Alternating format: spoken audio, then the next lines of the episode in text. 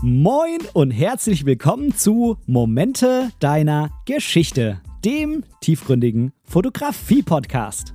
Ich bin der Ben und in diesem Podcast möchte ich meine Gedanken rund um die Fotografie mit dir teilen. Ich wünsche dir ganz, ganz viel Spaß beim Zuhören. So, wie du hörst, lieber Zuhörer, ist der Ton heute ein bisschen anders als sonst, nämlich immer ist der Ton so, wenn ich irgendwo anders bin. Und ich bin auch heute nicht in meinem in Anführungszeichen Studio zu Hause, sondern ich bin hier in Hamburg und zwar in der Thea Große Theaterstraße heißt es, glaube ich, bei Meisterkamera. Meisterkamera ist ja der Leica Store in Hamburg und ähm, ich habe da schon verschiedene ja, Kooperationen mit dem Store gemacht, mal eine Leica M11 ausgeliehen, mal eine Q2 ausgeliehen und äh, ja, ich verstehe mich einfach super mit dem lieben Jan Kingsley, der hier neben mir sitzt und dann haben wir gesagt, wir zwei nehmen einfach mal zusammen eine Folge hier auf. Herzlich willkommen im Podcast, lieber Jan. Ja, danke, danke, bei, willkommen hier bei Meisterkamera. ja, ähm, wir haben uns gedacht, worüber wollen wir sprechen? Ich bin ja seit neuem jetzt auch Besitzer einer Leica M, der M240 und ähm, das ist passiert, nachdem ich mir die M11 hier ausgeliehen habe. Und dann haben wir einfach gesagt, okay, wir wollen auch so ein bisschen mal über die Geschichte der Leica M sprechen. Wir wollen uns mal anschauen, wo das alles angefangen hat und wo das jetzt im Moment ist, weil das, wie Jan sagt, ganz spannend sein könnte, ähm, um die Kamera und das System auch besser zu verstehen. Aber bevor wir da reinsteigen, lieber Jan, stell dich doch mal bitte kurz unseren Zuhörern vor. Wer bist du, was machst du und was ist so fotografisch deine große Leidenschaft vielleicht, dass man sich so ein bisschen Jan Kingsley vorstellen kann? Ja, ähm, ja gut, äh, ich habe mein ganzes Leben lang mit Fotografie zu tun gehabt, habe Fotograf gelernt, ähm, auch studiert, ähm, dann auch viel verkauft, äh, fotografische Geräte, ähm, Fototrainer, Fotocoach auch gemacht, also alles, was man sich so denken kann. Und ähm, im Moment, äh, ja, mache ich das auch. Ich mache bei uns auch die Veranstaltung, also Organisation von Workshops und äh, Bilder schauen. Also wenn, da, wenn wir vielleicht da auch noch das zwischendurch ansprechen könnten, was wir da alles Tolles machen, wäre ich natürlich auch sehr froh. Äh, äh, klar, definitiv auf jeden Fall. Ähm, du bist auch persönlich Leica M-Fan? Ja. Überraschung, Überraschung. Ja, ich meine, als Fotoverkäufer äh, muss man ja alles äh, sich sehr genau angucken und es auch für sich ausprobieren. Mhm. Insofern äh, fotografiere ich auch sehr gern mit der M und ähm, da kann ich vielleicht vorweggreifen. Ich kann auch wirklich sagen, dass man mit der Leica M eventuell wirklich auch andere Bilder macht, weil das kann ja auch ein bisschen hier bei diesem äh, Podcast auftauchen, dass das Werkzeug natürlich auch auf die Bilder, die man macht, ganz erheblichen Einfluss hat. Äh, in keiner Kunstform ist es so wie in der Fotografie, dass das Werkzeug einen erheblichen Einfluss auf die Bilder hat auf das, was man produziert. Absolut, total. Also das ist äh, klar, ein besseres Werkzeug macht keine besseren Bilder, aber es äh, kann halt den Fotograf einfach beeinflussen. Ne? Das ist, denke ich, ganz klar.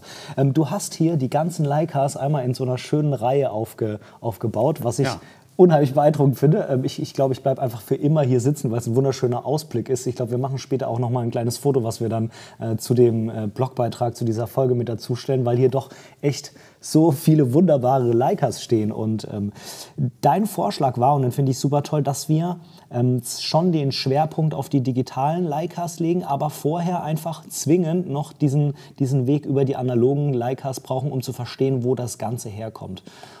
Ich denke, das wäre eine gute Idee.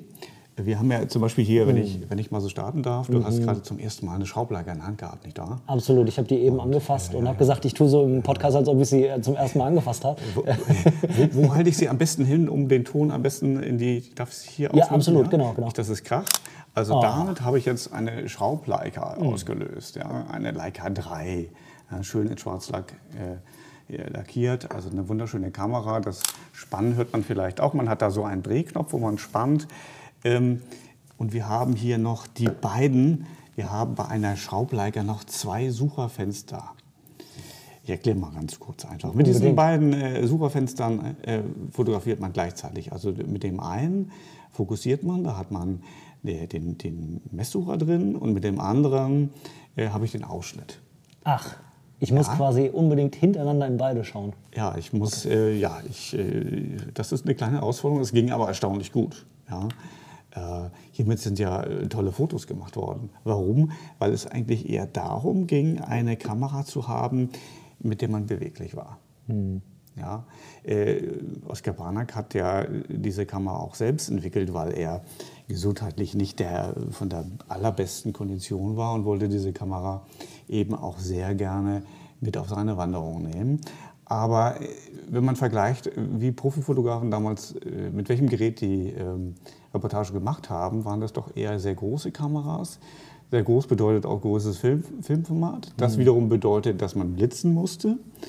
Und in dieser Kombination war man ein sehr auffälliger Mensch, ja, mit dieser großen Kamera, mit diesem großen Blitz. Hm. Man kennt das immer noch aus diesen Filmen. Man fiel wirklich auf und man gehörte nicht unbedingt immer dazu. Und äh, das war hier die, die Möglichkeit äh, des Fotografen unauffälliger zu werden. Schneller, beweglicher. Und das fing nämlich schon mit der Schraubleica an. Und mit der Schraub, die Schraubleica war ja erfolgreich. Und ohne die Schraubleica gäbe es ja auch keine M. Mhm.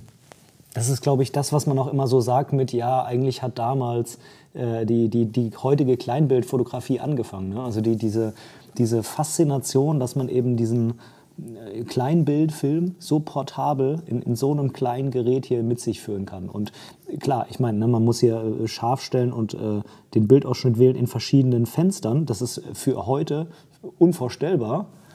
Aber es ist halt für damals eine absolute Revolution gewesen, weil ich sag mal, ob ich schnell mal hier durchgucke und schnell mal hier, ist natürlich ähm, sag mal, eine Kleinigkeit dagegen, äh, ein Riesending mitzuschleppen, also wirklich riesig. Ne? Also mhm. das, ähm, ja. so ein Großformat-Ding war ja damals eigentlich Standard, wenn es um Porträts oder so ging. Ne? Das, war ja, das war ja auch so wie, ähm, wie heute oder in den letzten Jahren viele dann über ähm, die kleineren Sensorformate gelacht haben und gesagt haben, richtige Bilder kann man irgendwie nur mit, mit äh, Kleinbild machen, wurde ja damals über dieses ja. Kleinbild von den Profis gelacht. Das wurde ne? nicht ernst genommen, ja. aus verschiedenen Gründen und von Berufsfotografen schon mal gar nicht, weil das war nicht State of the Art, das äh, war Spielkram. Und äh, ich sag mal so, wie es zuerst war. Und ähm, ja, dann hat sich die Leica doch ganz gut durchgesetzt. Ähm, wir erinnern, was, was sind für Fotos äh, am Anfang auch entstanden, was hatten wir für eine Zeit. Ich meine, das sind auch traurige Zeiten zum Teil gewesen. Also ähm, mit dieser Kamera ist dieses äh, berühmte Robert Kappa-Foto von dem sterbenden Kämpfer auch fotografiert worden, mhm. mit einer Leica 2. Mhm. Es sind äh, in der Zeit viele äh, Reportagen in dem spanischen Bürgerkrieg fotografiert äh, mhm. worden und die sind auch gedruckt worden. Das heißt, man hatte illustrierte Magazine, die, und das war neu, Reportagefotografie äh, gedruckt haben. Also echte Foto, äh, Reportagefotografie, wirklich realitätsnahe Bilder. Und das hat natürlich auch die Fotografie wiederum auf die Fotografie zurückgewirkt. Und ähm, so entstand ein eigentlich neues Medium. Leica war daran insofern mitbeteiligt, als diese kleinen Kameras lebensnahe Reportagen eigentlich erst so ermöglicht haben. Ja. Ich erinnere daran, jetzt zitiere ich jetzt doch noch mal den, den Eisenstedt, ja, äh, der sagte, ich komme nicht als Fotograf, ich komme als Freund. Mhm, mh, mh. Und da bietet sich so ein kleines Werkzeug auch wirklich an. Mittendrin und, und dabei ist ja auch ein bisschen, ist sogar ein bisschen kleiner als die heutigen Leicas. Ne? Wenn man es mal so nebendran ja, hebt, dann ist die ja. noch kleiner als so eine M11 zum Beispiel. Das sehr, sehr, sehr bemerkenswert. Und, und, man muss bedenken, da war ja ein Objektiv, das versenkbar drauf, meistens 50er. Ja. Das war versenkbar, das heißt, man konnte sie wirklich in die Tasche stecken.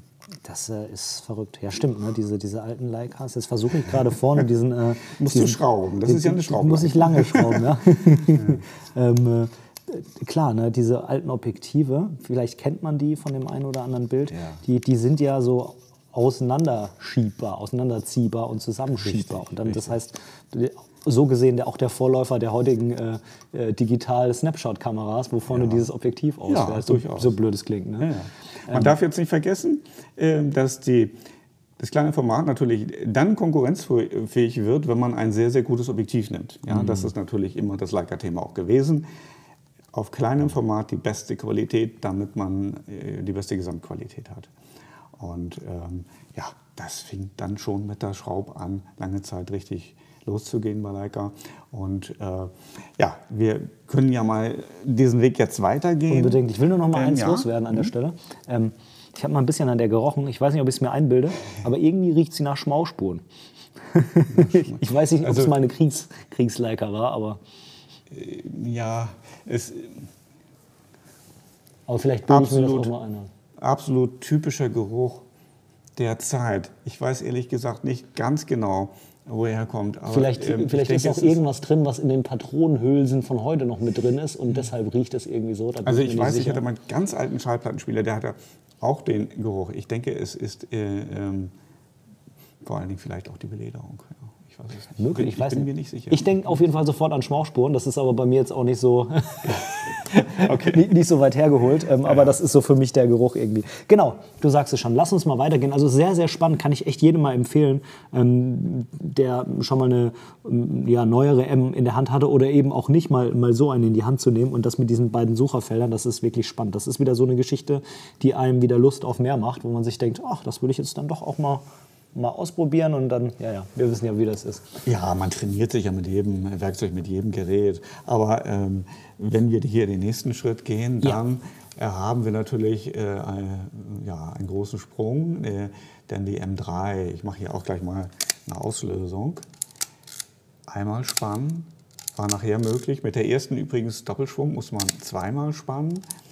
Ähm, die M3 hat dann ähm, ein Fenster. Das heißt, das war natürlich ein toller Fall. Ich, das, ich, ich schaue durch, setze den Ausschnitt, fokussiere, mache das Bild. Äh, heute normal, damals Luxus. 1954 auf der Fotokina vorgestellt. Können wir vielleicht noch mal einmal kurz zurück, wann war diese Leica 2? Äh, ich weiß gar nicht, ob wir das Jahr angesprochen haben. Die, die, die Leica M3 jetzt hier war 54, und die 54, M2 32. 32. 32, ne? Leica 2 ist 32, das ist jetzt eine Leica 3, die kam ein paar Jährchen später, aber Okay. äh, äh, in dem Rahmen sind wir ja. Krass. Ja, ja. Und Okay. es waren auch, auch bewegte Zeiten. Die M3 ist also Nachkriegskamera da. Okay. Ähm, Also machen wir jetzt den Sprung quasi, Vorkrieg zu Nachkrieg. Mhm. Vor, Vorkrieg, Nachkrieg. Ist natürlich auch optisch ein riesiger Unterschied. Die ist so viel näher jetzt an dem heutigen schon dran. Ja. Und äh, wir haben ja eine Zeit, in der Spiegelreflex sich noch nicht durchsetzen konnte. Das heißt, das war wirklich eine sehr, sehr häufig produzierte Kamera. Ähm, und ähm, wir haben natürlich die Möglichkeit, noch nicht im, äh, Belichtung zu messen durch die Kamera. Aber wir haben, da es sich um ein vollmechanisches Gerät handelt, natürlich heute immer noch wunderbare Anwendungen für dieses Gerät. Damit kann man arbeiten. Damit kann man vollständig arbeiten. Wenn man vielleicht sogar noch die Belichtung schätzt, braucht man gar nichts weiter. Ja, Sunny 16-Regel oder so, ne? Ja, sie? also ähm, arbeitsfähig. Und es wurde natürlich mit der M3 das M-Bajonett vorgestellt. Das M-Bajonett, das es ja auch heute noch gibt. Ja, ähm, genau. Das heißt, da waren dann diese Schraubobjektive auch nicht mehr, nicht mehr der Standard. Kann man die adaptieren? Geht das? Gut, dass du das ansprichst. Es gibt den Adapter oder es gibt mehrere Adapter, die dann entsprechend auch die Kupplung versehen mit der, mit dem richtigen, mit der richtigen Information. Man kann sie mit Adapterringen anschließen. Ja, das geht dann auch mit Scharfstellen sehr gut. Okay. Ja, da ist auch ein neu, neu entwickelter Schlitzverschluss drin. Ähm, die Suchervergrößerung ist 0,91. Damit kannst du was anfangen. Das, äh, damit kann ich total was anfangen. Das ist äh, gar nicht so wenig, ja? Ja, es ist vor allen Dingen sehr an 1,0. 1,0 wäre ja das, was wie wir es sehen. Und Ja. 0,9 es ist also sehr natürlich, wenn man da durchguckt. Absolut. Und du hältst die Kamera auch von alleine schon sehr richtig, nämlich äh, so relativ am rechten Auge, dass Mhm. das Gesicht auch frei bleibt. Ein großer Vorteil, also wenn du jetzt ein Porträt machst, kannst du mit deiner Mimik immer noch sprechen und äh, auf das Porträt einwirken. Ne? Mhm. Ja. Ja, absolut. Das ist ja gerade zu den Spiegelreflex der Vorteil. Ne? Da hast du immer diesen riesigen Hügel oben, den Spiegelkasten, hast normalerweise das dann, äh, der, also quasi beide Gesichtshälften mehr oder weniger bedeckt. Und bei der war das damals schon so. Ja, ich finde bemerkenswert dann doch, also ja, die, die, die Sucher sind heutzutage größer, keine Frage, aber ich finde dafür, dass die einfach schon so viele Jahre alt ist, das sind ja Nachkriegszeit, wenn du sagst, 60er war das, ne? 1954. 54, äh, das sind halt schon viele Jahre. Und dafür ist das halt schon echt gar nicht mal so klein. Ne? Ist immer noch auch gut zu reparieren, wird immer noch gern gekauft. Ähm, tolles Gerät, eine der wichtigsten Leica M-Kameras. Ne?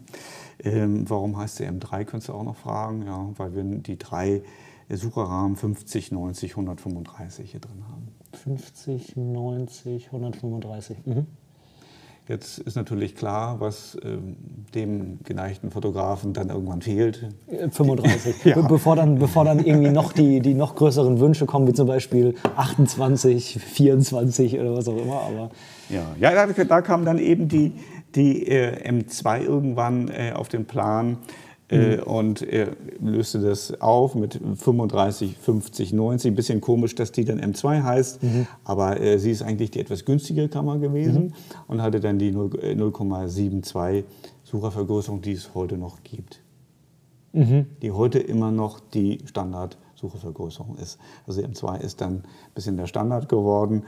Und äh, das, der einzige Nachteil von der M2 war dann, dass man das Bildzählwerk manuell setzen musste. Aber nun gut, sie war dann günstiger und vielleicht auch vom Marketing, damals gab es ja auch schon Marketing, mhm. hat sie vielleicht auch ein bisschen mehr äh, in die Breite gezielt durch den etwas niedrigeren Preis. Ne? Mhm. Das heißt, wir sind von der, von der Nummerierung dann von der 3, Leica 3 quasi, zu der M3 und dann zu der M2. Bei der M3 bezieht sich die 3 auf die Sucherrahmen, mhm. die M2 wiederum ist die kleinere M, M3, mhm. wenn man das so sieht, ja hat sie dann mehr Sucher. Ja. ja, aber gut, das ist mit der Nummerierung die, ein bisschen so bei Leica. Ne? Das ist ja, ja wichtig, drüber auch zu sprechen. nur drei Sucherrahmen, sie hat 35, 50, mhm. 90. Ne? Mhm. Und ähm, Suchervergrößerung von, da sagte ich glaube ich schon von 0,72. Mhm. Ähm, ja, und dann ging es natürlich immer weiter. Was haben wir hier eigentlich noch stehen? Was kommen wir, da kommen wir schon auf äh, die M4P. Das ist wieder ein großer Sprung. Hast du die schon mal in der Hand gehabt? Nee, die habe ich, hab ich wirklich noch nicht in der Hand gehabt. Magst du sie mal auslösen? Die ist, ja. Okay, ist schon. Warte mal. Oh, mega. Trocken. Jetzt mache ich mal hier auf so ein 250. Einfach mal hier spannen. Cool. Cool. ja, einfach äh, wirklich verdammt cool. M4P, mhm. Äh, sie hat eben dann den, die, die, quasi den aktuellen Satz von Sucherrahmen. 1981 rausgekommen hat, fängt sie eben mit 28, 35, 50, 75, 90, 135, mhm. hat sie die sechs Sucherrahmen drin, die heute noch die maßgeblichen sind. Mhm. Ja. Hat, hat denn Leica, du hast ja vorhin gesagt, zum Beispiel die M3 war das, ne? die hatte ja den, den 35er Rahmen nicht. Ähm, war das auch so, dass äh, Leica diese Rahmen quasi an die Anforderungen der Fotografen angepasst hat? Also hat Leica gesagt, okay, damals irgendwie, da fotografiert gar keiner mit 35, dieser Bedarf ist gar nicht da, wir fangen erst mit 50 an oder hatte das technische Gründe? Das ist eine Frage, die mir äh, heute ja immer noch jeden Tag kommt, was, nehme ich 35 oder 50? Mhm. Äh, ich glaube, wer hat das gesagt? Ein Fotograf hat gesagt, 35 sind beide Augen auf, 50 ist ein Auge auf. Äh, es ist beides ja gut. Ähm, es kommt immer auf die Anwendung drauf an. Ich denke, das kam von den Schraubkameras, dass da 50 mm mhm. die Standardbrennweite war. Es ist immer auch etwas einfacher äh, letztendlich gewesen, Objektive mit 50 mm, die lichtstärker sind, zu bauen. Denke ich. Ganz sicher bin ich mir nicht, warum, mhm. warum das so ist, aber 35 mm war dann natürlich sofort der Wunsch der Fotografen. Das kann ich mir sehr gut vorstellen, würde ich jedenfalls mir auch sofort wünschen. Hm, absolut. Also da ist ja eh so ein Trend, irgendwie immer weitwinkliger zu werden, ne? so gefühlt, so der Stunde. Naja, wenn wir schon bei der, bei der Frage Weitwinkel und oder normal sind, ist es natürlich so, ähm, ich habe hier einen äh, Messsucher drin, der ja immer die gleiche Genauigkeit mhm. besitzt. Wir alle wissen, wenn wir mit einer Spiegelreflex und einem 28er unterwegs sind und versuchen manuell scharf zu stellen, dass wir so ein bisschen am Objektiv drehen können und gar keine Änderung sehen, mhm. weil wir ja mit der Suchervergrößerung des Objektivs arbeiten. Mhm. Hier arbeiten wir ja mit einem reinen Entfernungsmesser mhm. und der ist immer genau. Das heißt, die Überlegenheit beim manuellen Scharfstellen liegt im Weitwinkel bis Normalbereich bei einer Sucherkamera. Mhm. Also ganz deutlich, ganz klar. Äh, ich gebe mal ein Beispiel, wenn man so mit so einem 2414 arbeitet, ist man mit einer Sucherkamera hoch überlegen an der Spiegelreflex, wenn man manuell scharf stellt. Absolut. Mhm. Mhm. Würde denn von 24, äh, würde da tatsächlich alles noch dargestellt werden durch den Messsucher? Äh, nein. Ich, ich meine jetzt rein von der Entfernung, also man, ich hätte vielleicht lieber 28 sagen sollen, ja. aber bei einem deutlichen Weitwinkel äh, äh, hat man natürlich auch äh, äh, dann die Möglichkeit, hier noch einen zweiten Sucher drauf zu machen. Mm, okay, ja. Mhm. Also 28 kam ja erst kam ja hier okay. ja, oder mit der M4P. Mhm, 24, 24 gibt es nur in einer einzigen Kamera, interessanterweise. Aber das machen wir nachher mit den digitalen. Ne? Okay. Ja, das machen wir mit den digitalen. Okay. 24 mm ähm, hätten wir dann äh, bei der, ich greife das mal kurz vor, bei der M8 aus einer ganz bestimmten Begründung, die wir nachher nochmal vielleicht das wird spannend. aufrufen. Das wird spannend. Ja, M4P sieht wirklich optisch der M6 sehr, sehr ähnlich, muss man wirklich sagen. Ähm, hat die, ist die auch noch rein ähm, äh, ähm, äh, mechanisch, die M4P? M4P ist komplett mechanisch. Wir haben hier auch keine Messung. Das Okay. heißt, ähm, äh, das ist jetzt der Unterschied zu M6. Im Prinzip ist es eine M6 ohne Belichtungsmessung, vereinfacht gesagt. Ja. Die M4 wurde ja in Kanada dann hergestellt, ähm, zum größten Teil. Und ähm, die Kanadier haben damals ja auch die Messsucherkamerareihe M eigentlich auch gerettet, weil die die weiter produziert haben. Leica hatte ja inzwischen die Idee, Spiegelreflex zu bauen. Ich lese mal eine Spiegelreflex auf. Das ist natürlich ein deutlicher Geräuschunterschied. Ne? Das ist jetzt hier zufällig eine äh, R6 Leica. Und äh, Leica hatte, wie alles, war damals einfach der Trend. Spiegelreflex kam groß auf. Man sah genau, was man fotografierte. Und äh, Leica hatte wohl die Idee, dass man da die Zukunft drin sieht. Ähm, zum Glück haben die Kanadier nicht aufgegeben, weitergemacht. Und uns ist die M-Reihe geblieben. Ne? Okay, also, also wär- wären die Kanadier da nicht so hinterher gewesen, hätte es sein können, dass nur noch er produziert wird und Also ob dann nochmal zurückgegangen wäre, weiß man nicht. Ja. Krass. Krass. Hätte ich nicht gedacht, ja. Mhm. Spannend. Wollen wir ganz kurz den Schlenker über die R6 nehmen, bevor wir dann mit der, was ist das, die MP? Das wäre die nächste Reihe, das wäre die letzte in den analogen. Wollen wir einmal kurz vorher den Schlenker zur R7 machen? Ja, wir können ja einfach mal sagen, warum es gut ist, dass Sucherkameras überlebt haben. Ja, Weil schlecht ist eine Spiegelreflex ja auch nicht. Die haben R6, ich habe R7 gesagt, ne? R6, ja, ist ja, eine R6. ja, ist ja auch voll mechanisch. Wir müssen diese einzelne Kamera ja jetzt nicht so in den Mittelpunkt stellen, aber wir wissen ja alles, was eine Spiegelreflex eben äh, an Vorteilen hat. Wir haben ja im Gegensatz zur Sucherkamera keine Parallaxe. Das heißt, wir können damit eine Aufnahme machen, Astro-Aufnahmen, wir können in jeder Entfernung, wir können sie ans Mikroskop setzen und sehen durch den Sucher, was im Mikroskop ist. Also das ist you see what you get. Also das ist Spiegelreflex. Das ist der große Vorteil sozusagen, der sich dann auch durchzieht durch die, gerade durch die Spezialbereiche. Äh, warum ist es aber vielleicht auch gut, gerade heutzutage mit einer Sucherkamera zu fotografieren? Meiner Ansicht nach durch den Autofokus ist es ganz besonders gut, weil die Kamera, die Autofokuskamera dem Fotografen einen Fokus vorschlägt meistens und er dadurch beeinflusst ist. Während er bei einer Sucherkamera einfach nur den Sucherrahmen sieht und komplett die Freiheit hat, die Entscheidung da zu fokussieren, wo er fokussieren möchte. Meinst du das mit dem, mit dem Fokus bei der, bei der ähm, äh, Reflexkamera durch den Fokus, der schon vorher eingestellt war, wenn er durchschaut, oder durch eine automatische Wahl des Fokuspunkts durch die Kamera? Oder Das meinst du ja, dadurch, dass der immer in der Mitte also, ist oder so? Also wie gesagt, äh, Mensch-Maschine, ich reagiere auf die Kamera, die Kamera reagiert auf mich. Ich drücke auf den, ich sage dem Autofokus, äh, mach mal Mhm. und der arbeitet und ich sehe eine vorgeschlagene Idee, wie das Foto aussehen könnte. Mhm. Und natürlich bin ich geneigt zu sagen, ja, ich mache es erstmal so. Mhm, Ja. Also das mag sich jetzt vielleicht ein bisschen kleinkariert anhören, aber es macht einen großen Unterschied aus. Mhm. Ich habe es selber gemerkt. Also die, die Entscheidung des Fotografen wird durch die Maschine beeinflusst. Ja. Und je mehr Freiheiten ich habe in der Auswahl, und deshalb, wie gesagt, deshalb ist es gut, dass die Sucherkameras überlebt haben. Ja, ich, ich habe ja zwangsläufig irgendwohin fokussiert, ne, wenn, ich die, wenn ich die Spiegelreflex nehme. Irgendwohin ist fokussiert. Das ist, ja, das ist so. Und, ähm, äh, und ich habe auch immer also normalerweise das Objektiv oft ganz offen stehen, nämlich dass genug Licht reinkommt. Mhm. Ne? Mhm. Ähm, und ich über den Spiegel, wenn wir jetzt mal rein von, Spiegel, mhm. von Spiegelkameras sprechen, ist bei den meisten ähm, Spiegellosen aber auch so. Ich, ähm, das, die Blende wird aufgemacht dass mhm. ich möglichst viel Licht für mein Vorschaubild bekomme.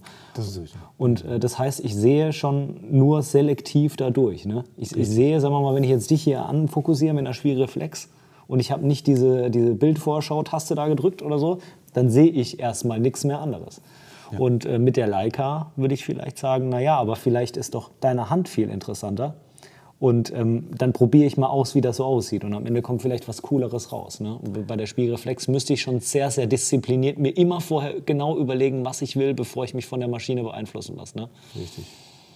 Ja, und man sieht ja meistens auch rechts und links bei einer, bei einer M noch ein bisschen, noch ein bisschen was rechts und links mhm. ist. Also das, das hat seinen, äh, seinen Charme, absolut. Und es ist eben auch wichtig. Ja. Mhm.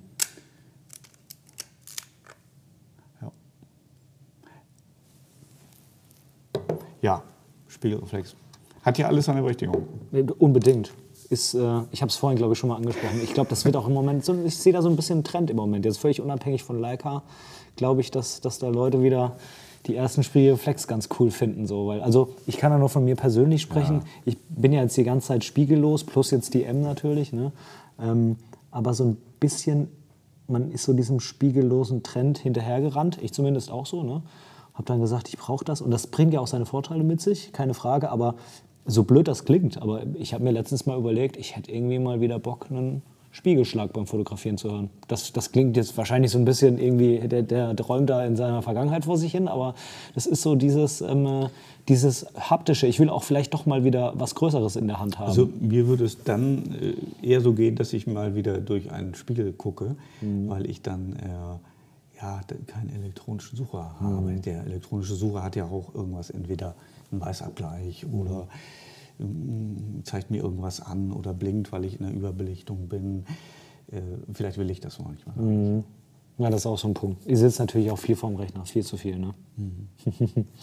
ja, wollen wir uns mal noch der, der letzten analogen zuwenden, die wir hier stehen haben. Und das ist eine MP, die hat eine ganz eine ganz spezielle Farbe auf der Belederung. Schön, ne? Ja, das, das ist schön. Ich würde das jetzt mal so als Laie, als äh, Cappuccino bezeichnen. ich glaube, das ist Cemento. Ich guck mal unter. Ja, das ist, das ist Cemento. Das ist so ein sehr schöner Grauton. Ne? Mhm. Ja, schöne Kamera. Voll. Sehr schöne Kamera. Voll. Hat der Kunde äh, sich so machen lassen. Ähm, mhm. Ähm, die MP, die wird ja, kann man immer noch bestellen, in Schwarz, Silber oder sich auch selbst schick machen. MP, ich halte sie mal ans Mikro, hat äh, natürlich sehr ausgefeilte Mechanik, äh, ist von der mechanischen äh, Qualität noch über der M6 anzusiedeln, hm, hat ähm, wie bei der M6 eine Nachführmessung drin, also sehr bequem mit Belichtungsmessung. Tolle Kamera neben der M6. Mhm. Was, kannst du vielleicht kurz noch erklären, was ist eine Nachführmessung? Das sagt mir gar nichts, das Wort. Äh, manuell, ja, mhm. äh, kann ich äh, ja, das ist halt äh, manuelle äh, Messung, wo ich abgleiche, Blende und Zeit. Mhm. Und äh, der kann das nachführen. Mhm. Sehe quasi dann so, jetzt habe ich die Mitte grün, passt, mhm. richtig belichtet. Mhm, okay. Mhm. Ja, sehr schöne, immer noch zu bekommende Kamera. Wir wissen ja auch, dass seit ein paar Monaten auch die M6 wieder neu mhm. bestellbar ist. Das war ein Paukenschlag, war hochinteressant und äh, funktioniert ja auch, wird ja auch verkauft. Mhm, ja, unbedingt. Ja, die, die M6 ist ja jetzt in der, ähm, in der neuen Variante ist sie jetzt erhältlich. Ne? Ein Revival, neu, neu gebaut wird die. Absolut. Interessante Kamera, wieder, ähm, naja, Arbeitspferd. Ne? Und ähm, back to the roots. Ja, total. Also der, der analoge Trend ist ja da. Ähm, ich glaube auch, auch, also die, die MP hier, die ist, das ist wirklich echt eine schöne Kamera. Die ist auf den ersten Blick, wenn man es nicht weiß, auch gar nicht von, von einer modernen digitalen M zu unterscheiden. Klar, ne, durch, den, durch den Rückspannhebel hier oder so, da hinten stellt man natürlich die ISO ein und es ist kein Display da. Aber so rein vom optischen her, vom, vom, vom Modernheitsgrad her, sage ich mal, voll heute auf der Liga. Also man denkt jetzt nicht, dass die Kamera mechanisch ist, dass die analog ist.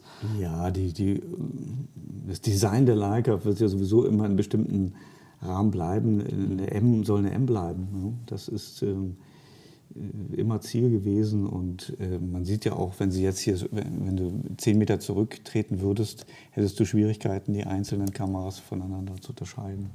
Ja. Absolut, absolut. Ähm, glaubst du auch, also, dass, dass es sehr klug war von Leica, ähm, die M6 nochmal neu rauszubringen und nicht einfach hier die MP irgendwie nochmal weiterzuentwickeln? Ja, gut. Ähm, ist beides okay. Ja, wird ja auch Geld mit verdient, ist in Ordnung. Ähm, mhm. Ähm, der Unterschied ist äh, verschwindend gering. Ähm, beide sind schön. Die M6 hat mehr diesen, diesen ja, Arbeitswert-Charakter. Äh, die MP wirkt ein bisschen feiner, filigraner.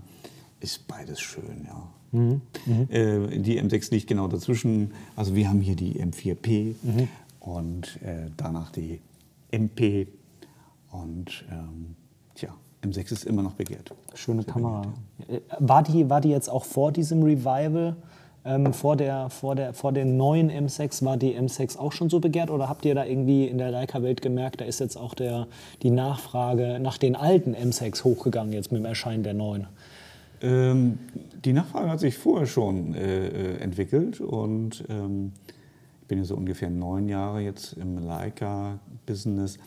Ähm, das ging jetzt die letzten Jahre auch durch den Analogtrend natürlich, aber auch dadurch, dass natürlich die eine oder andere M6 vielleicht auch nicht mehr existiert oder kaputt ist oder exportiert ist oder in Singapur und äh, China äh, ihre, ihre Dienste leistet. Und ähm, die Nachfrage konnte einfach nicht mehr befriedigt werden. Und dann geht der Preis hoch. Mhm. Ja, ja, ja, ja, klar. Wer, wer es nicht, ja.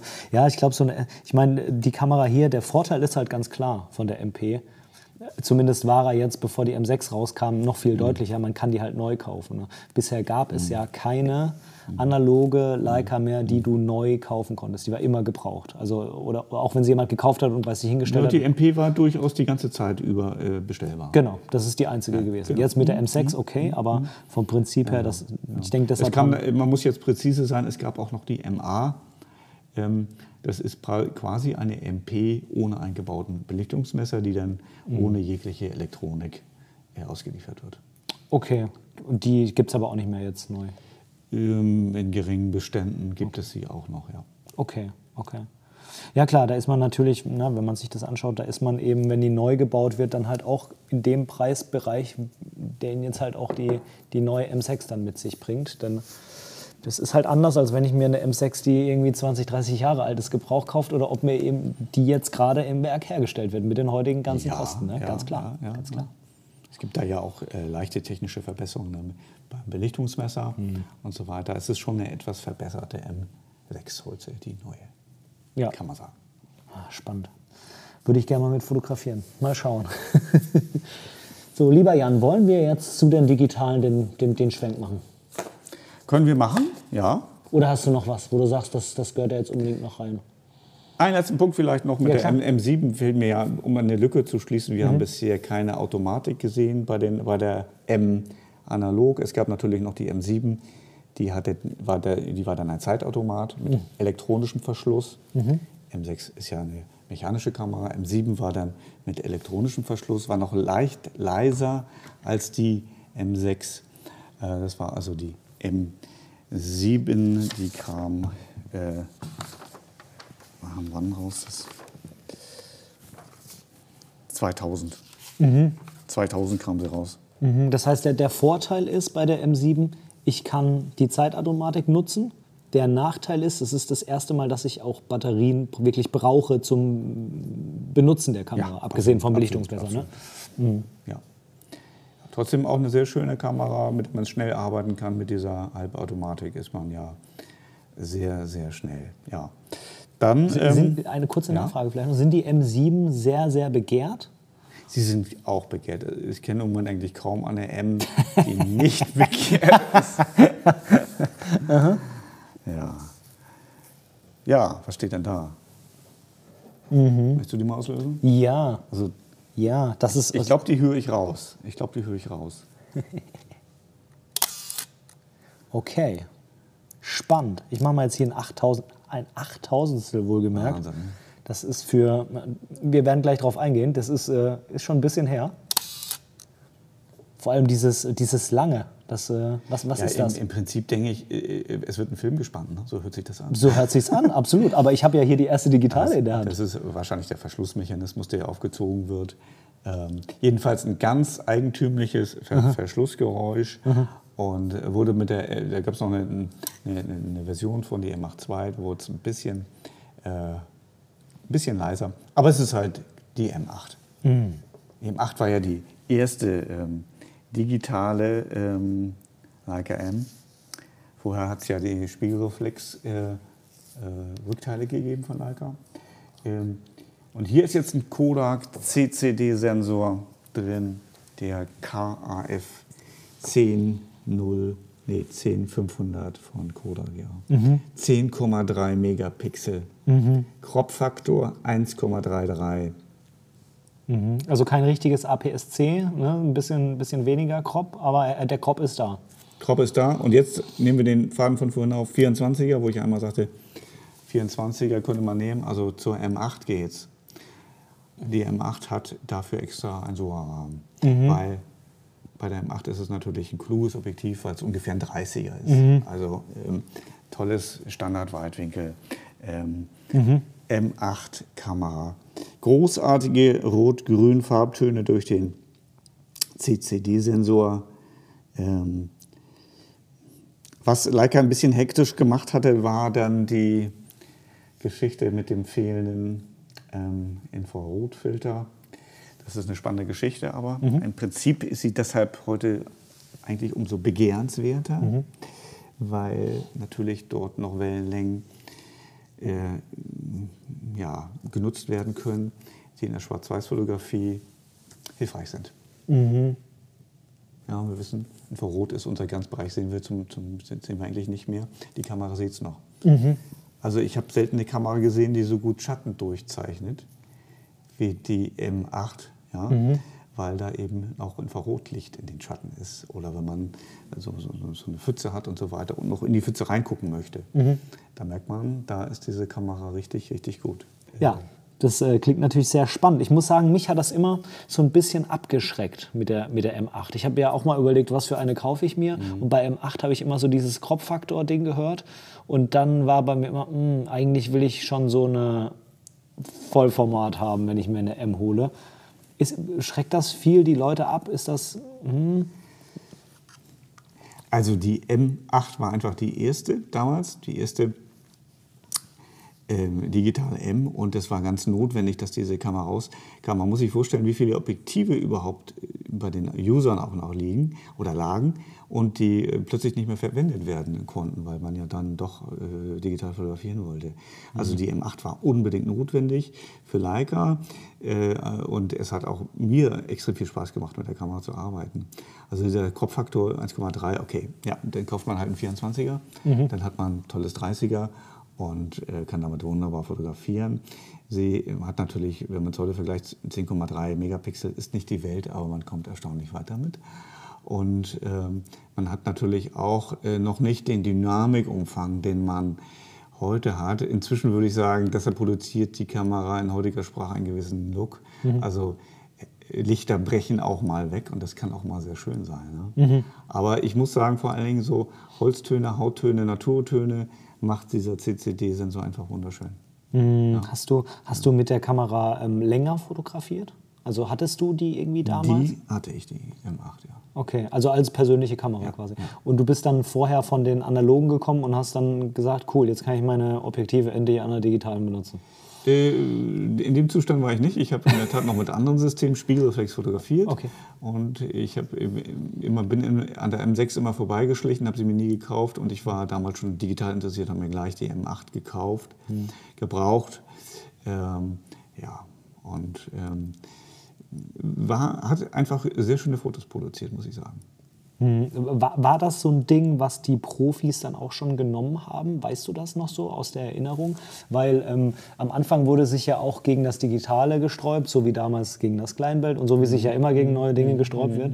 Ähm, und man muss natürlich auch sagen, ähm, dass es natürlich, dass so die ersten Modelle von welcher Entwicklung auch immer ja noch so ihre Einschränkungen haben, so wie hier ja auch. Ne? Und ähm, man kann jetzt darüber streiten, was für eine Auflösung Film hat. Das kann man ja auch nicht so eins zu eins mit digitalen Bildern vergleichen.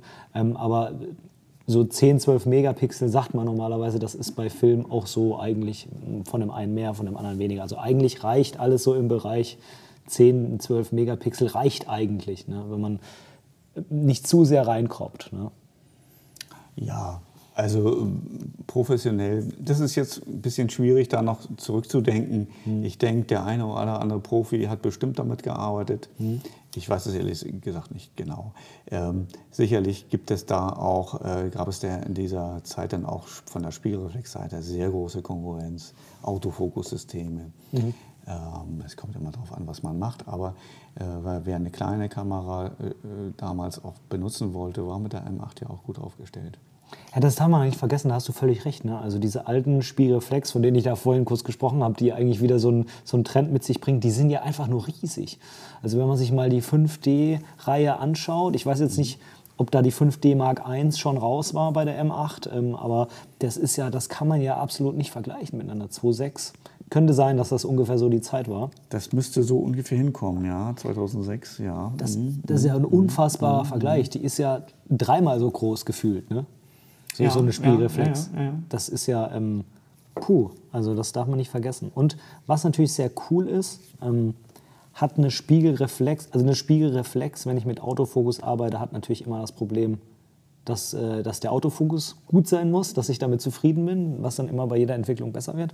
Eine, eine Spiegellose heute hat immer die Herausforderung, irgendwie der Sucher muss sich immer verbessern, dass es irgendwie Spaß macht, dass man, ne, man will das Neueste haben und hier gucke ich halt genauso durch den Messsucher durch, wie bei jeder anderen analogen auch. Und der Messsucher ist einfach immer gleich und der wird auch nicht besser oder schlechter werden, weil ich einfach die Realität durch eine Gasscheibe sehe, genau. mal ganz salopp gesagt. Genau, ne? genau. Deshalb kann man ja auch beides haben. Man kann wunderbar Spiegelreflex haben und eine Sucherkamera. Das spricht ja überhaupt nichts dagegen, je nach mhm. Anwendung. Mhm. Absolut. M8.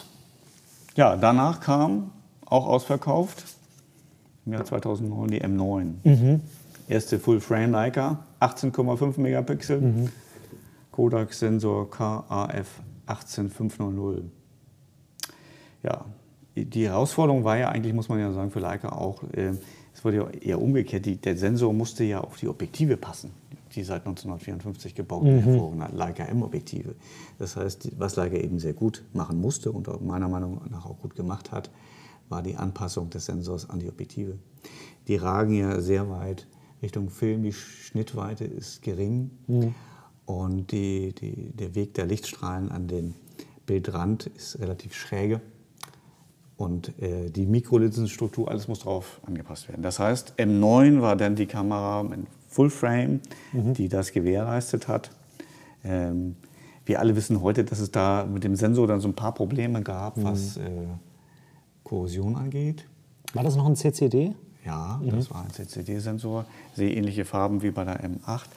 Ähm, und äh, Leica hat da aber ein Kulanzprogramm äh, ähm, aufgelegt und fast allen Kunden eben ermöglicht, mit einer sehr langen Frist diesen Sensor zu tauschen.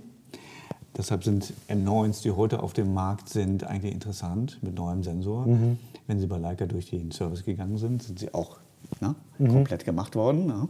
Mhm. Und insofern kann man die jetzt kaufen, weil der letzte Sensor dann auch nicht mehr korrodiert. Mhm. mhm. Ja, spannend. Also ja, die haben wir leider auch nicht hier, also auch sehr begehrt. Ne? Sehr begehrt, auch vom Preis her erstaunlich. Ähm, äh, äh, aber äh, ja, man guckt halt auch immer wieder dahin und es ist eine schöne Kamera, sie ist schlank. Sie hat natürlich äh, im Vergleich, wenn man jetzt die, wir springen einfach mal das Nachfolgemodell, dann die M Typ 240, sieht eine äh, nicht so tolle äh, ISO-Performance, wie man so schön sagt. Mhm. Ähm, aber viele, vielen Usern ist das ja nicht so wichtig oder man hat eine zweite Kamera, die dann eben in, in dieser Hinsicht äh, sehr, sehr stark ist.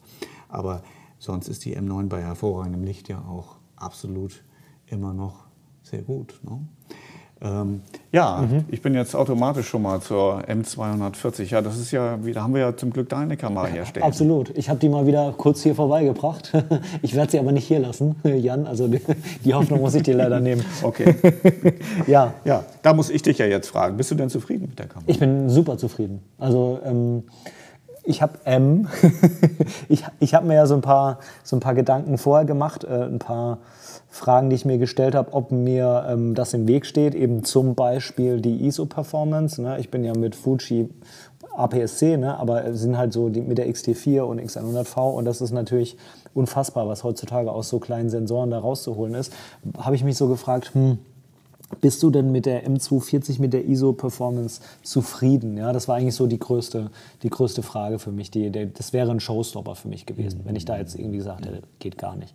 Mhm. Ähm, und ähm, vielleicht kurz zur Einordnung, da, ähm, ich glaube, Max ISO ist 3.2, man kann es bis 6.4 pushen, also das ist dann aber schon quasi ähm, mit, mit, mit, doch deutlichen Einbußen verbunden, die, die, die 6.4, weil es halt einfach eine elektronische, ein elektronisches Pushen nachträglich ist.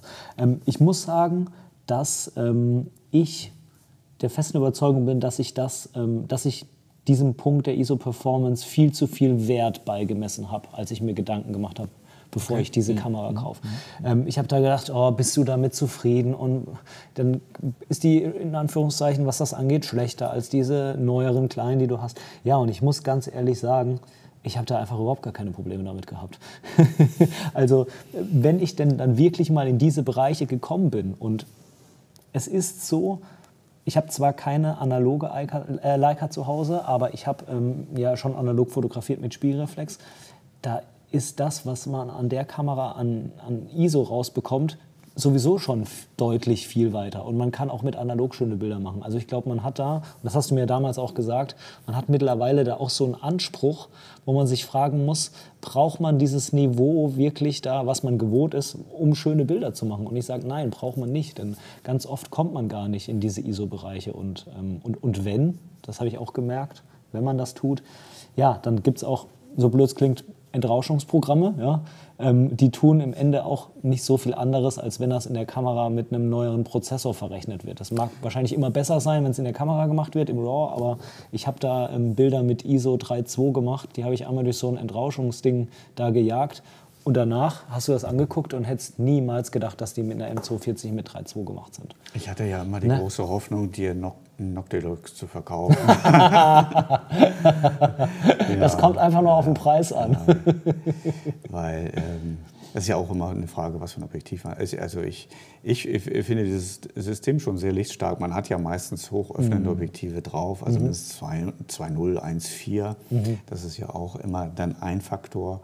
Und ähm, ja, ja ich, ich bin erstmal froh, dass du zufrieden bist mit der Kamera. Ja. Mhm. Ähm, es ist ja auch, und da muss ich mal sagen, auch eine Kamera, die ich hatte, ähm, äh, ich löse sie auch mal auf, ne? mhm. aus. Hattest du schon? Ich weiß nicht. Oh, ist sie eingeschlafen? Ich habe sie auch. Ja. Ah. Sie war eingeschlafen. Mhm. Ja. ja, auch ein ganz eigenes Geräusch. Mhm. Ähm, hat einen unglaublich großen Akku, die Kamera. Mhm. Also da kannst du am Wochenende mal dein Ladegerät vergessen. Mhm. Ja, das ist nicht so schlimm. Ähm, ist eine vom, vom Service-Status extrem äh, selten gesehene M240. Das heißt, ähm, diese M-Reihe Typ 240 ist sehr robust gebaut. Ja. Mhm. Ja. Ähm, sie ist natürlich etwas dicker. Ja. Ich weiß nicht, hatte ich das schon mal gestört? Nee, gar nicht. Überhaupt nicht. Ja. Also vielleicht würde es mich stören, wenn ich länger mit einer, mit einer dünneren Leica fotografiert hätte. Da das meine erste ist, ähm, bin ich die Dicke einfach gewohnt. Ne? Ja. Also für Leica war das schon ein Knüller, weil sie hat einen CMOS-Sensor. Mhm. Sie hat auch Live View. Ja. Mhm. Live View, ich schalte das mal ein, so hört sich Live View an. Das heißt, ich sehe dich jetzt hier live. Mhm. Wow. Das bedeutet natürlich auch, Live-View in CMOS bedeutet auch, dass ein Videosignal abgeführt werden kann, mhm. wird auch bei dieser Kamera. Leica M ist das nicht toll? Mit Videomöglichkeit. mhm. Mhm. Okay, wir wissen, macht nicht jeder, aber die mhm. Möglichkeit wäre hier da. Es ist nun auch so, dass man mit Live-View auch andere Aufgabenfelder der Kamera zugewiesen werden können. Ich kann da zum Beispiel auch mit Adaptern arbeiten und mir ein R-Makroobjektiv drauf machen mhm. oder ein 180er Tele mhm. und damit fotografieren. Ich hab, kann hier oben einen äh, elektrischen Viewfinder draufpacken und damit dann auch arbeiten. Macht die Kamera also auch in dieser Hinsicht ähm, universeller. Mhm. Also ich könnte mir zum Beispiel oben jetzt einen elektronischen Sucher draufpacken, dann könnte ich mir einen 24er draufpacken und dann hätte ich quasi wie bei einer spiegellosen See What You Get. Ja. Das ist natürlich auch eine spannende Geschichte. Gibt es auch optische Sucher? zum oben draufstecken? Habe ich, glaube ich, auch mal Ja, gesehen, ne? aber da kannst du natürlich die Schärfe und nicht sehen, aber könnte man natürlich auch machen. Könnte man natürlich auch machen, dass man einfach einen Sportsucher oben drauf macht Mhm. und äh, den Ausschnitt bestimmt und den Fokus schon vorher macht. Mhm. Ähm, ja, ähm, ist ja, ist ja nicht der Sinn oder der Grund, warum man eine M kauft, aber man hat hier den Zusatznutzen. Ja, man, Mhm. hat, man kann sich einen Makro-M-Rit kaufen, irgendwas aus der M-Reihe gibt es ja auch sowas und äh, kann damit arbeiten. Ja. Absolut. Also äh, ich sag mal, es sind natürlich so zwei, drei Dinge, wo ich sage, stören wäre falsch, das wäre zu viel. Wo ich sage, da wäre wär mir das ein oder andere, der ein oder andere Ticken noch ein bisschen lieber. Ne? Also sie reagiert manchmal schon ein bisschen träge, wenn man irgendwie in ein Bild reinzoomt oder so. Da braucht sie einfach ein bisschen länger. Das liegt einfach am älteren Prozessor. Prozessor, aber das, ne? das ist aber auch so ein Ding. Ich würde die M jetzt nicht mitnehmen, wenn ich äh, auf einen bezahlten äh, Hochzeitsauftrag gehe, wo ich weiß, da ist dunkel, da muss ich schnell sein. Da, ich persönlich will da einen Autofokus haben. Und ähm, von daher wäre das für mich persönlich nicht das Mittel der Wahl. Von daher ist es auch nicht schlimm, wenn sie ein bisschen langsamer ist, weil ich nehme die dann mit, wenn ich Bock habe, irgendwie was zu fotografieren, wo ich jetzt nicht performen muss. Ne? Ähm, ich weiß, manche fotografieren damit Hochzeiten. Das geht. Ähm, früher wurden damit ja auch Reportagen und Kriegsfotografie und alles, ist mir alles klar. Ähm, ich für mich bin da noch nicht so schnell auch mit dem Messsucher. Also das muss man auch sagen. Ne? Vielleicht, ich habe ich schon gesagt, vielleicht in ein, zwei Jahren sage ich, okay, jetzt bin ich damit so bleach mit dem System, jetzt wird es noch eine M10 oder so. Ne? Aber es ist halt einfach ein super Einstieg. Ich bereue das nicht. Ich bin total froh über die Kamera und freue mich jedes Mal, wenn ich Ja, sie in die Hand nehme. also ja, es- es gibt in der Tat äh, Fotografen, die äh, machen eine Hochzeit mit Leica Da habe ich auch mal Respekt, weil man hat ja da auch noch viele andere Gedanken als Fotograf. Org- ne, Man muss organisieren, man muss gucken, dass man immer am richtigen Standpunkt äh, steht und so weiter. Aber es, wird, es geht auch, man kann es auch machen. Ja. Was ich unbedingt noch damit machen will, ähm, das habe ich noch nicht gemacht, bin ich noch nicht zugekommen, Streetfotografie und dann mit, mit Zonenfokus. Ne? Da würde ich dann hier nicht das 50er, was ich gerade drauf habe, sondern das 35er drauf machen, was ich habe. Dann mit Zonenfokus und dann würde ich damit mal arbeiten, weil das einfach natürlich mit, mit Leica besonders cool ist, mit, mit Zonenfokus, mit den manuellen Objektiven. Ne? Ja, wir haben ja auch hier diese schöne Skala, die immer noch die ja wichtig ist. Und gerade ein M-Street-Fotograf, der stellt die Kamera schon vor so ein bisschen ein. Ne? Aber wenn er jetzt Blende 16 hat, sagt er, okay, ich habe von, von zwei Meter mit diesem Objektiv bis unendlich alles scharf. Ja, dann ist die Kamera schussbereit. Ja. Wir haben ja auch hier, da komme ich mal auf unsere Workshops, immer wieder äh, Peter Hefke äh, ab und zu bei uns, der Workshops macht. Der fotografiert Street mit Leica M. Hauptsächlich, glaube ich, mit Monochrom, aber mit Leica M und ähm, ja, schafft es halt auch zu fokussieren oder den Fokus schon vorher eingestellt zu haben. Ja, mega cool. Also ist einfach wirklich eine schöne Kamera. Was mir auch aufgefallen ist, ähm, dass ähm, also die, dieses, ähm, die, diese Reduzierung auf das Wesentliche, die ist mir, die fällt mir jedes Mal einfach wieder auf. Also ich bin generell nicht der Mensch, der bei den Kameras andauernd in die Menüs reingeht. Das ist nicht so meine Art und ähm, also auch wenn ich meine Fujis nehme, bin ich relativ wenig im Menü, aber hier halt gar nicht. Also ich, hab, ich weiß nicht, wie selten ich hier im Menü war, weil ich hier einfach nichts umstelle. Maximal, wenn ich das andere Objektiv drauf mache, stelle ich auf die andere Brennweite, dass es in den EXIF-Daten steht. Und ansonsten brauche ich das nicht. Ich gehe da in kein Menü rein. Da, da, ich muss dann nichts am Autofokus, Reaktion ändern. Irgendwie, da, da, gibt- es gibt da einfach kaum Dinge, die man ändern kann und auch nicht vermisst. Ne? Das ist einfach das Tolle. Ich nehme die Hand in die Hand, mache die an und dann geht es ums Fotografieren, ums Fokussieren, ums Bildausschnitt willen. Das Ja. finde ich unheimlich toll. Sehr schön, ja. Gut, dass du damit zufrieden bist. Ja. Total. Ja. Wirklich, wirklich. Ja. Sehr. Arbeitswert auch letztendlich. Ne? Ja. Ich habe auch schon ähm, Blitz drauf gemacht. Das ist auch sehr spannend.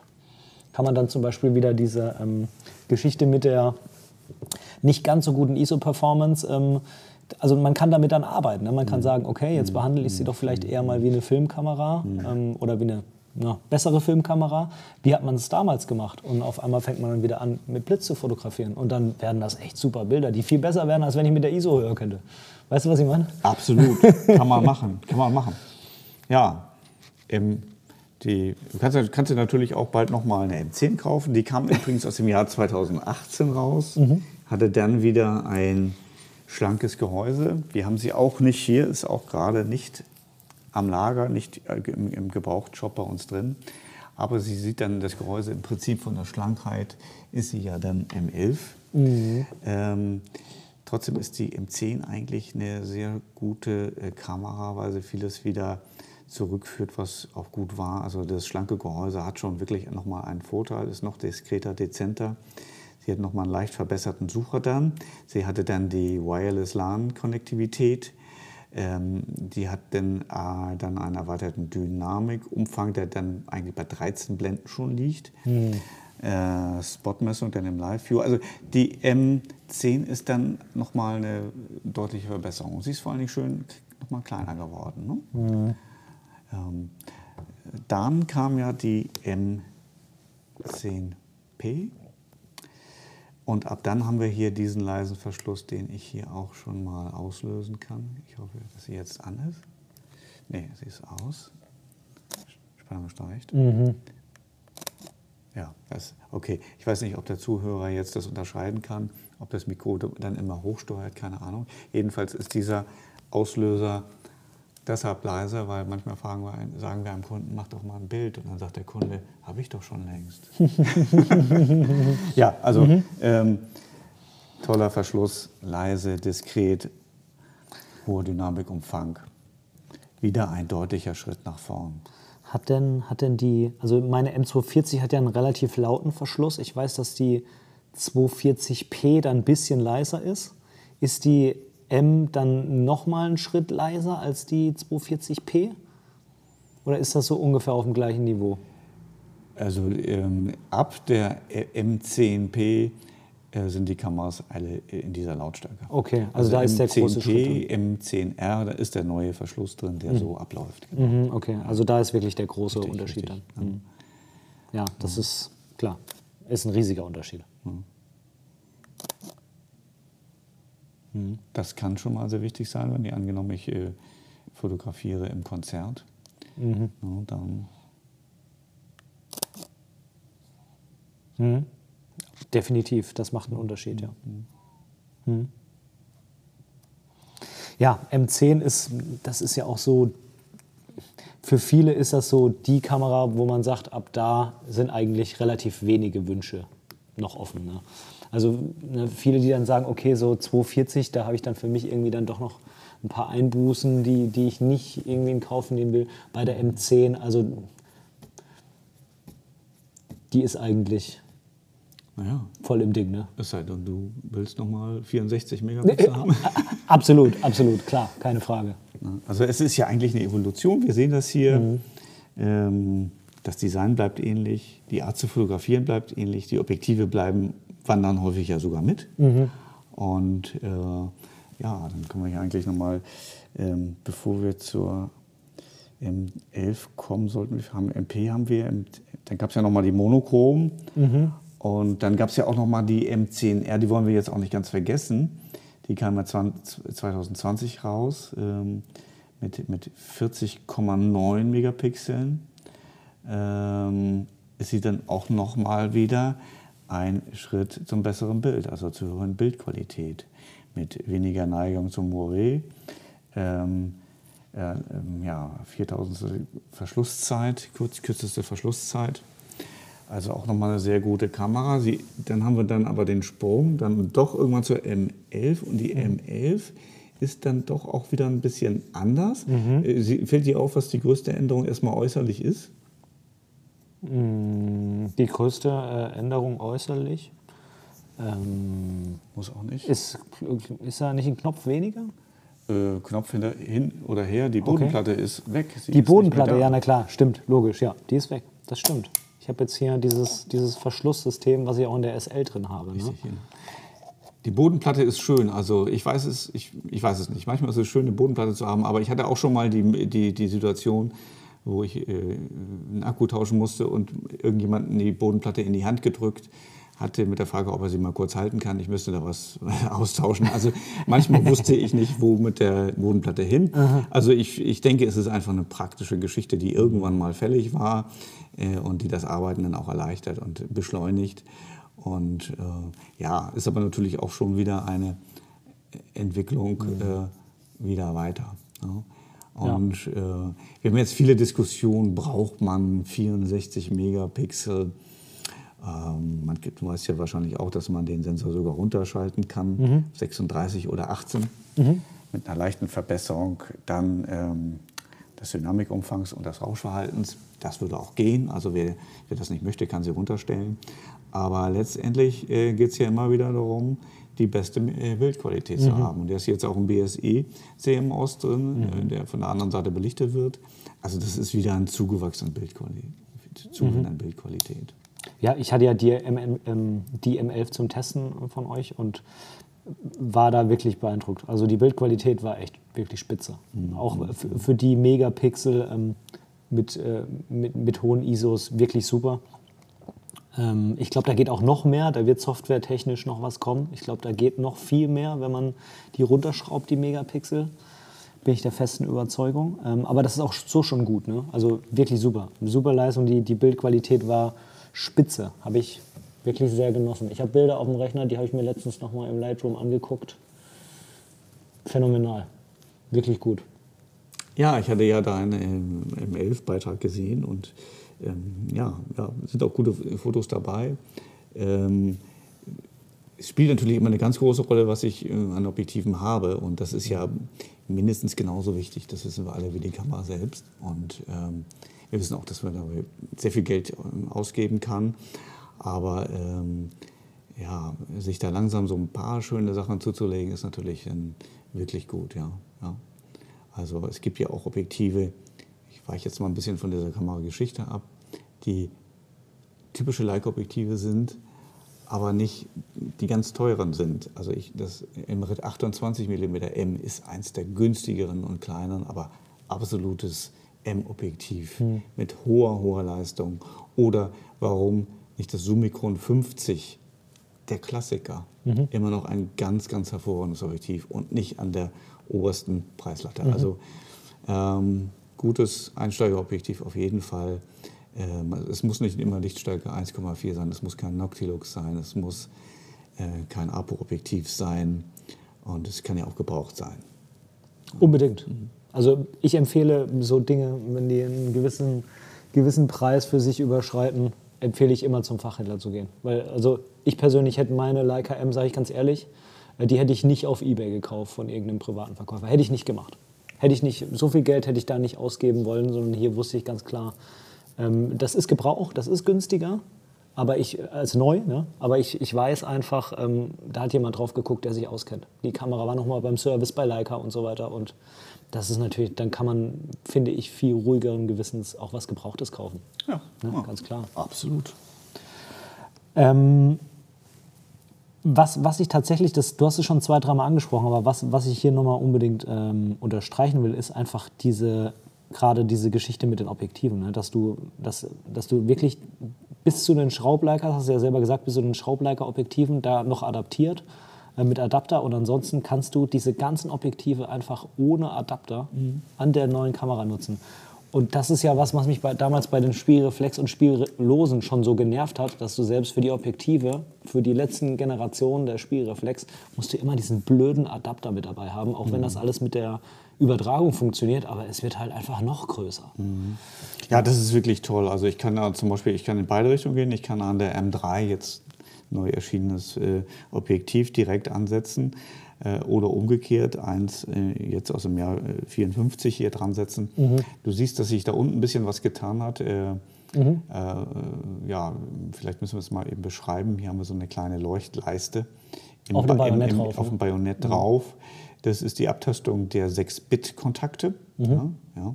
Also äh, das hat Leica ja auch klug gemacht, das ist ja kein elektronischer Kontakt, sondern die Kamera leuchtet von innen, so wie eine, mit einer Taschenlampe, auf die 6-Bit-Kontakte drauf und kann dann feststellen, was ein Objektiv es ist. Mhm. Das ist quasi eine, eine Halbkonnektivität sozusagen, mhm. eine passive.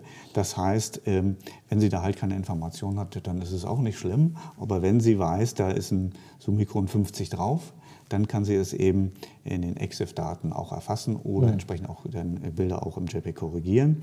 Ähm, aber es muss halt auch nicht kodiert sein. Mhm. Ja, das sind diese kleinen Punktleisten, die auf den Objektiven drauf sind. Also sehr kluge Form der Adaptionsmöglichkeit. Ne? War das bei der M10 auch schon oder ist das nur bei der MF? Ja. M10 ja. auch. Mhm. Nee, ich meine, das geht sogar schon los. Ja, dann schauen wir mal bei mir. Schauen wir mal, wo, wir es Das, das äh, finden. Also es ist, glaube ich, seit Digital M, also wenn, es, wenn du die M8 auch nochmal öffnest, Äh, ja, äh, warte mal, die M8 war hier, ja. Fachwissen, Da muss ich da irgendwo drauf drücken? Ja, Fachwissen, hier wahrscheinlich, ne? Fachwissen wie der wenn ich's- Kunden live. Ach ja, da ist das auch schon drauf. Ja. Verrückt. Okay, dann ist es seit der ersten digitalen natürlich drauf. Ähm, Verrückt. 6-Bit-Coding war natürlich dann auch angesagt, weil man es in die EXIF-Daten schreiben musste und bei JPEG eben korrigierend eingreifen konnte, Mhm. der Prozessor. Spannend. Tja, und jetzt sind wir bei der M11 angekommen, ne? Ja, M11, es wird natürlich auch irgendwann äh, weitergehen. Ja, wir haben jetzt hier quasi eine, in, in wie viel Zeit eine kleine Geschichte durch die Fahrt durch die M-Geschichte gemacht und haben auch viel ausgelassen, weil wir merken ja, äh, und das ist halt die Leica-Welt, es gibt viel zu erkunden und es gibt auch viele Zwischenmodelle. Wir konnten nicht alles besprechen. Nee, nee, absolut nicht. Nee, nee, nee, nee. Das, wir haben die äh, Monochroms zum Beispiel vergessen. Wir haben sie einfach noch nicht drin. Aber das wäre auch schon wieder ein Thema für sich, denke ich. Das wäre auf jeden Fall mal ein Thema, was man auch nochmal behandeln könnte in, in so einem Interview. Wenn du Lust hast, natürlich sehr, sehr gerne. Ich glaube, wir haben da noch sehr viele Themen, die irgendwie, die man besprechen könnte. Ne? Ähm, ja, ist äh, mega cool. Also ich, ich denke mal, alleine die Geschichte, wenn man sich das mal jetzt anschaut, was da, was da an Entwicklung dahinter steckt, was da auch an Idee dahinter steckt, was auch an, an, an Grundsätzen dahinter steckt, ne? wo sich Leica gesagt hat, ja, wir entwickeln uns weiter, aber wir wollen, dass man immer sieht, dass es eine M ist. Wir wollen, dass man immer die Objektive benutzen kann. Und ähm, das sind so Dinge, das macht es für mich einfach auch charmant, ne? dass man hier nicht sagt, wir rennen hier jeden Trend mit. Klar, Leica hat natürlich auch, hat natürlich auch andere Kamerareihen, wo die, wo die dann natürlich schon auf der, auf der Höhe der Zeit sind, was auch so Fokussieren und so weiter angeht.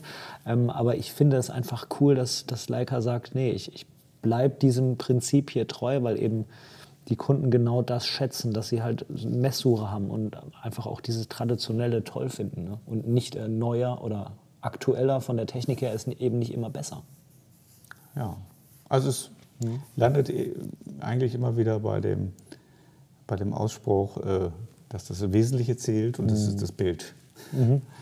Und äh, das nicht so viel ablenkt. Und wir leben ja in einer Zeit, wo man ständig abgelenkt wird. Und äh, ja, da freut man sich doch mal wieder etwas zu haben, womit man einfach nur fotografieren kann. Absolut. Ja, ich glaube, das ist ein wunderschönes Stichwort, lieber Jan. Ja, Ich danke dir ganz herzlich, Sehr da- gerne. dass ich dich hier besuchen durfte, ähm, dass wir ein bisschen über die Geschichte der M geschnackt haben. Und ja, ich hoffe, dir äh, hast Spaß gehabt heute.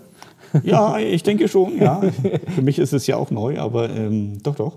Also ich fand es super, hat mir sehr viel Spaß gemacht und sehr, sehr gerne wieder. Ich bin Ja. mir sicher, wir finden ein anderes Thema. Geht mir auch so, viel. ja. Ben, gut, dass du hier zu Gast warst. Ja, vielen Dank. Also die Folge, die wird hier ähm, am Mittwoch auf jeden Fall erscheinen. Das heißt, äh, nicht lange hin. Heute ist ja jetzt Samstag, der 18. Von daher ähm, hat es dann einen sehr kurzen Abstand bis zum Erscheinen. Und ähm, ja, wir werden uns jetzt, glaube ich, noch ein paar Fotos machen hier von den ganzen Kameras, äh, wenn die schon mal alles so schön hier nebeneinander stehen. jetzt kann ja mal jeder, kann jetzt mal überlegen, welche Kamera das war. Schreibt mir das mal Machst gerne. du, machst du Preisausschreiben oder so Wettbewerbe? Genau. Das, das, ja, Aber ich, es über, ich überlege mir was. Aber es ist auch ein bisschen eine Fangfrage, nicht wahr? Okay, äh, wir, bisschen. Können, wir können ja einen Preis aussetzen. ja. Meisterkammer gibt einen Gutschein aus, aber ich sage nicht in welcher Höhe. Also, wenn du eine Idee hast, schreib mir mal, was das war. Ja? Schreib es mir mal hier unter, unter die, die, die, die Folge im Blog oder auf Instagram oder so. Oder schreib's Meisterkamera auf Instagram. Ja? Ähm, kannst du mal kurz noch sagen, wo erreicht man Meisterkamera? Wenn man jetzt sagt, ich will, ich will mir mal die ganzen M-Modelle anschauen, ich will mal gucken, was es da gibt. Ähm, Ja, äh, natürlich haben wir unsere Website www.meister-kamera.com. Äh, da findet man eigentlich alle äh, Side-Steps auch noch, äh, äh, Telefonnummern und so weiter. Äh, gerne natürlich bei uns im Ladengeschäft vorbeikommen und hier live das alles besprechen mit meinen Kollegen. Ähm, äh, oder auch angucken, wir haben oben auch die Workshops in der obersten äh, Zeile unserer Website, Veranstaltungen. Wir machen äh, quasi jeden Monat eine Veranstaltung.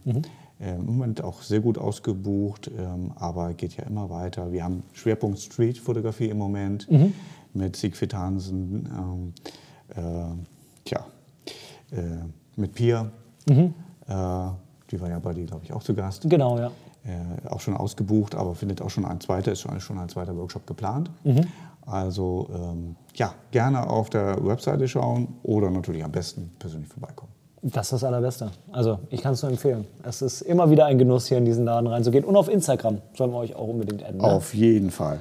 Alle Meisterkamera ja, suchen. Ja. Okay. Lieber Jan, machen wir hier jetzt die Schotten dicht. Und ich sag, bis demnächst mal lieber. Ne? Ben, ja, danke dir. Tschüss. Tschüss.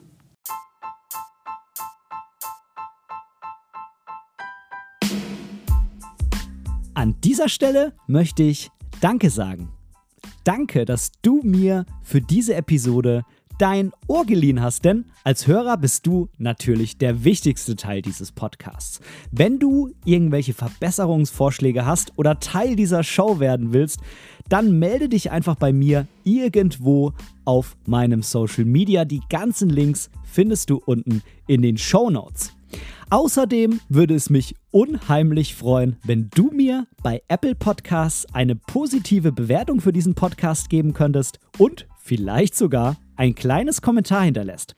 Natürlich, wenn du was anderes benutzt, kannst du das auch einfach beim Podcast-Player deines Vertrauens tun. So können wir beide zusammen noch viel mehr Menschen erreichen und unsere gemeinsame Community weiter ausbauen. Vielen lieben Dank dafür.